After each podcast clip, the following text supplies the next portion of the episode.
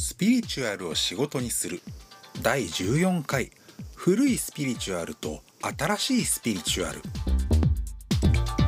スピリチュアルヒーラー田中真理子さんをゲストにお迎えしてお話を伺っております。今回でなんと第5回目になりました。前回私がですねスピリチュアルな仕事をすると不幸に見舞われるっていう噂があるんだけど本当なのかっていうね、まあ、実際にそういうことをおっしゃってるあのスピリチュアルな仕事をしてる方がいて、まあ、その複数いて、まあ、気になってたことをぶつけたところやっぱりあの古いっていうねお答えをいただきまして「えスピリチュアルな業界に古いとか新しいとかあるの?」と。まあ、聞いてみたところいろいろあったわけですねその考え方にせよ、え技術というか使っている技法自体ももうどんどん洗練されていっているらしくまたそのヒーラーとしての働き方も専業だけではなくて副業とか週末ヒーラーという言葉も出てきましたが、まあ、そのようにいろいろ新しく変わっているようです。ではどうぞインタビューをお聞きください。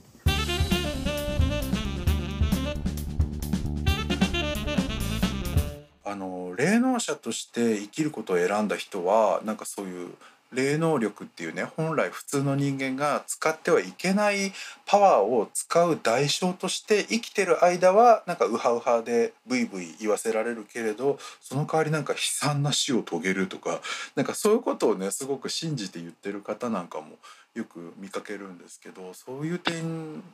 に関してはどうですか？なんかそんなことはない。あそんなことをおっしゃる方がいまだにいらっしゃるんだなと ちょっと思うぐらいにちょっとそれは古いタイプのヒーラーさんかなと個人的には思います。あ古いタイプそのタイプにもやっぱり古い新しいっていうのがそのなんて言うんでしょうスピリチュアルな仕事の業界にもあるんですね。ありますね。はい。そうなんだ。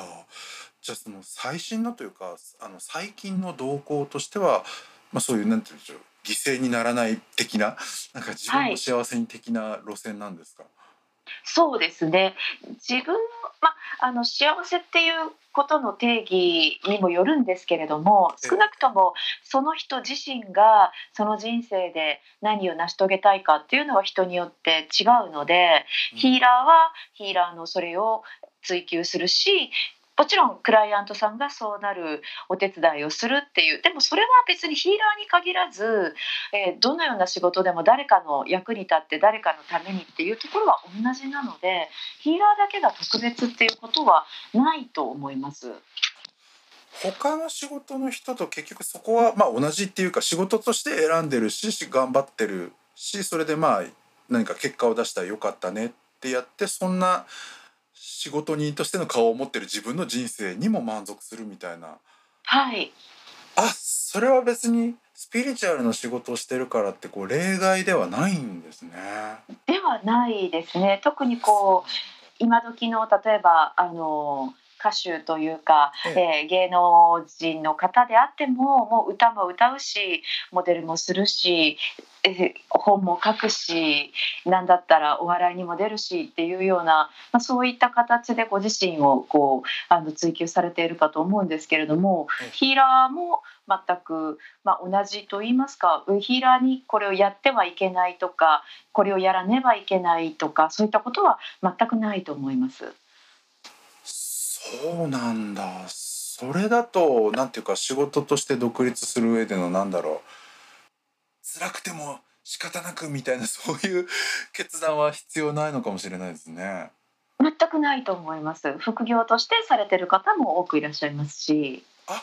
そうですね。その副業から始めるっていう方、あの割と増えてると私は勝手に思ってるんですけど、田中さんから見てどうですか？はいはい増えていると思います週末ヒーラーさんとかあの、まあ、占い師さんと掛け持ちされている方っていうのも最近はよく聞きますしあと雑誌のこうライターさんが実はあのヒーリングをしているっていうかなりあの他のジャンルにわたってヒーリングを活動されている方多くいらっしゃると思います。ライターさんとかそういう他の、ね、職業とも兼ねてるっていう方もいますね。はい、はい、かもう副業の服があれですね複数の服の副業にそうですねねなってますよね時代的に。はい。あそそうなんですスピリチュアルな仕事もそういう時代の変化があるんですねはいだからそのさっきおっしゃってたこう自分の体を傷つけてとか寿命が短くなるっていうのはえそれは何十年前何百年前の話なんだろうと思いながらこう聞いてるぐらいでした。ああじゃああまりその怖いことはないっていう感じなんですか？その怖いことはない 怖いことはないです。はい。そうなんですね。ありがとうございます。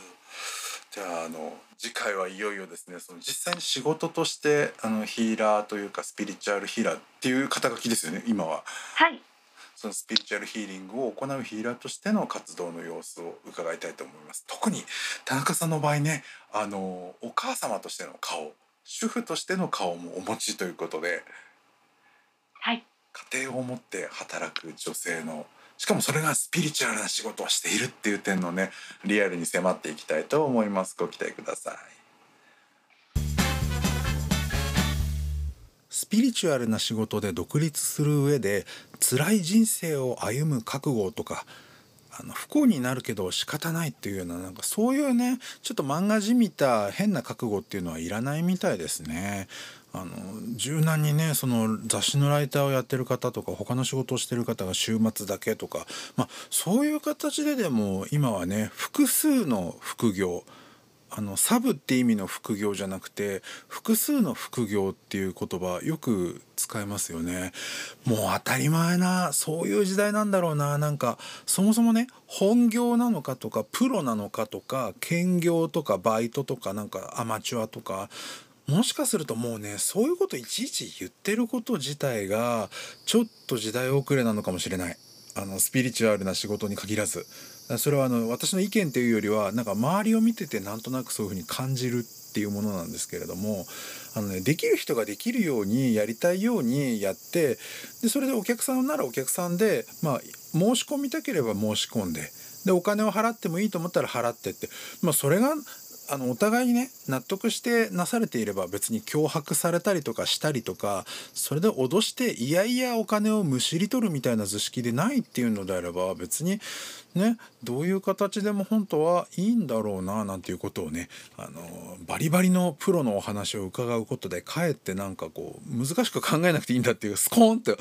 なんかどっか抜けた気がしますけれどもね。ということで次回はいよいよ、えー、仕事をしてみてどうなのかというえー、プロフェッショナルなヒーラーとしての素顔について迫ります。特にね田中さんは3人のお子さんを持つ。そのお子さん3人ともあの小さいということで、まあ、そんな大変そうなね、え境遇の中でいかに、えどうやりくりしているのか。そして、え旦那様もいらっしゃるということでスピリチュアルな仕事で独立するっていうことに対してねその配偶者の理解っていうのをどのように得たのか得ているのかそれとも内緒で隠しているのか、まあ、そこら辺を迫っていきたいと思います。お楽しみに。